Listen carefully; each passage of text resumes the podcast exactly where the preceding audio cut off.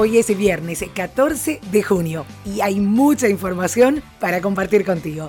Esto es El Franco Informador, tu mejor opción para estar al día con las noticias, de manera fresca, ágil y divertida, en menos de 10 minutos y sobre la marcha. Soy Soledad Franco. Allá vamos.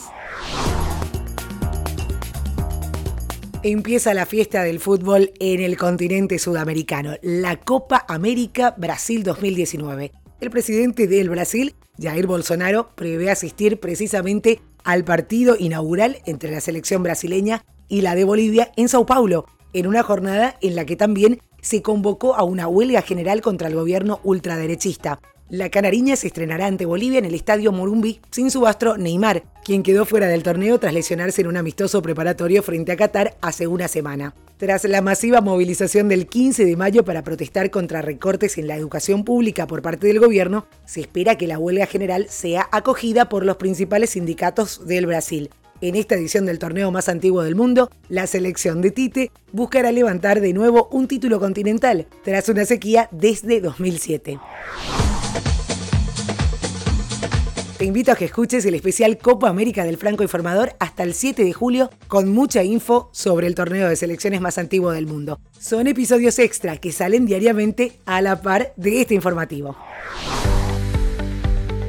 Sarah Sanders dejará su cargo como secretaria de prensa de la Casa Blanca. No se anunció de inmediato quién será su sucesor, pero el próximo secretario de prensa tomará posesión justo cuando Trump inicie una campaña de reelección que determinará el destino de su presidencia. La inesperada salida de Sanders se produce dos meses después de la última renuncia de primer nivel del gabinete de Trump, cuando la entonces secretaria de Seguridad Nacional, Kirsten Nielsen, abandonó su cargo.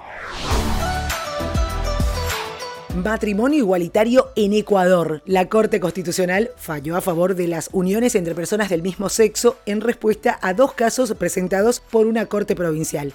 Miembros de la comunidad LGBTQ de Ecuador celebraron la decisión y consideran que la resolución allana el camino para el matrimonio igualitario en ese país.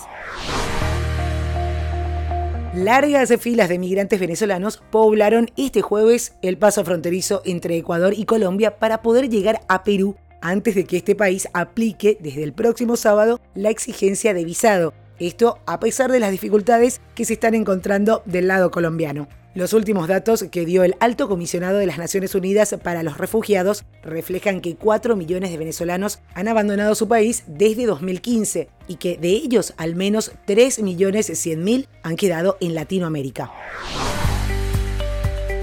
Alibaba Group Holding Limited, la mayor empresa de comercio electrónico de China, presentó una solicitud de confidencialidad para un listado de Hong Kong que podría recaudar hasta 20 mil millones de dólares en el tercer trimestre de este año. Un acuerdo de este tamaño sería la mayor venta de acciones a nivel mundial en siete años y además otorgaría fondos a Alibaba para la inversión en tecnología, una prioridad para China a medida que el crecimiento económico se desacelera y se intensifica una disputa comercial con Estados Unidos.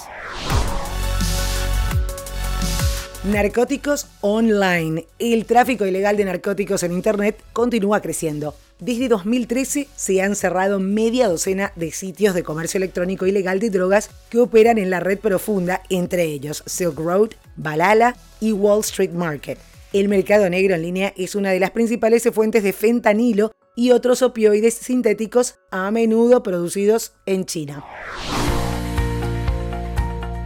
La red social Instagram presentó problemas nuevamente. Fue en distintos lugares del mundo. Por aproximadamente un periodo de dos horas, usuarios reportaron caídas, imposibilidad de actualizar el feed, como así también algunos perfiles. Y estallaron los memes. De acuerdo con el sitio Down Detector, que informa sobre el funcionamiento de varias redes y plataformas digitales, las quejas de los usuarios y los reportes de fallas se registraron en varios puntos de Estados Unidos, América Latina y Europa, lo que le dio una magnitud global a esta nueva caída.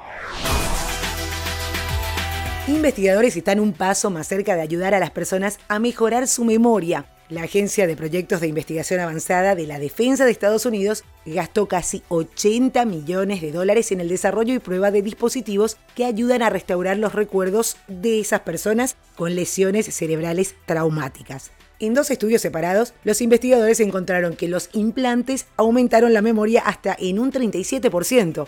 Hasta ahora, la herramienta solo se probó en pacientes con epilepsia y todavía necesitaría la aprobación de la FDA. La entrega de Uber Eats vía drone llegará este mismo año. Uber está probando el nuevo método de entrega en San Diego, California. Uno de los primeros socios es McDonald's, aunque las Big Macs todavía no te caerán del cielo. Los drones van a volar y aterrizar a una zona segura de aterrizaje donde un conductor de delivery recogerá los alimentos para completar la entrega. Incluso con los pasos adicionales, se espera que la entrega de aviones no tripulados, o sea, de drones, sea más rápida que la entrega con automóviles. Una pequeña misa se va a llevar a cabo en la Catedral de Notre Dame en París este sábado por la noche. Va a ser la primera desde que el incendio destruyó la torre de la estructura, partes del techo y la bóveda en abril pasado. El acceso al evento será extremadamente limitado por las preocupaciones de seguridad, solamente se espera que asistan entre 20 y 30 personas según la Arquidiócesis de París. ¿Son héroes o villanos? Esta es la gran cuestión que tienen que dilucidar las autoridades de Estados Unidos y que ha puesto a todo el mundo en vilo porque puede condicionar el desarrollo tecnológico en los próximos años. Simplemente al conocerse la noticia de que el Departamento de Justicia de Estados Unidos iba a iniciar la investigación, Facebook, con sus acciones, se desplomaron en un 7% y Google perdió 40 mil millones de dólares de valor bursátil en apenas una jornada.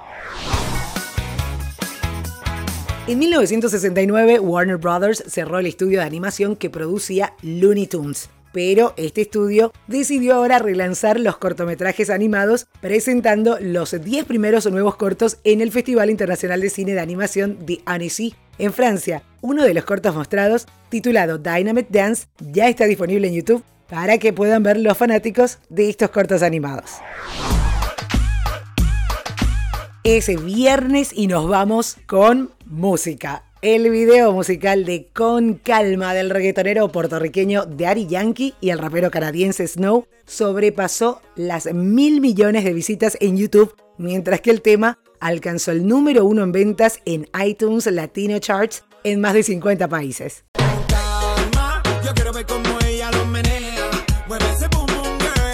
De igual manera, el video musical es el primero que alcanza la cifra de los mil millones de reproducciones en este canal durante el 2019. Este nuevo récord de Daddy Yankee se suma a los logrados con los sencillos Despacito, Dura y Shaky Shaky, que igualmente registraron millonarias reproducciones a nivel digital.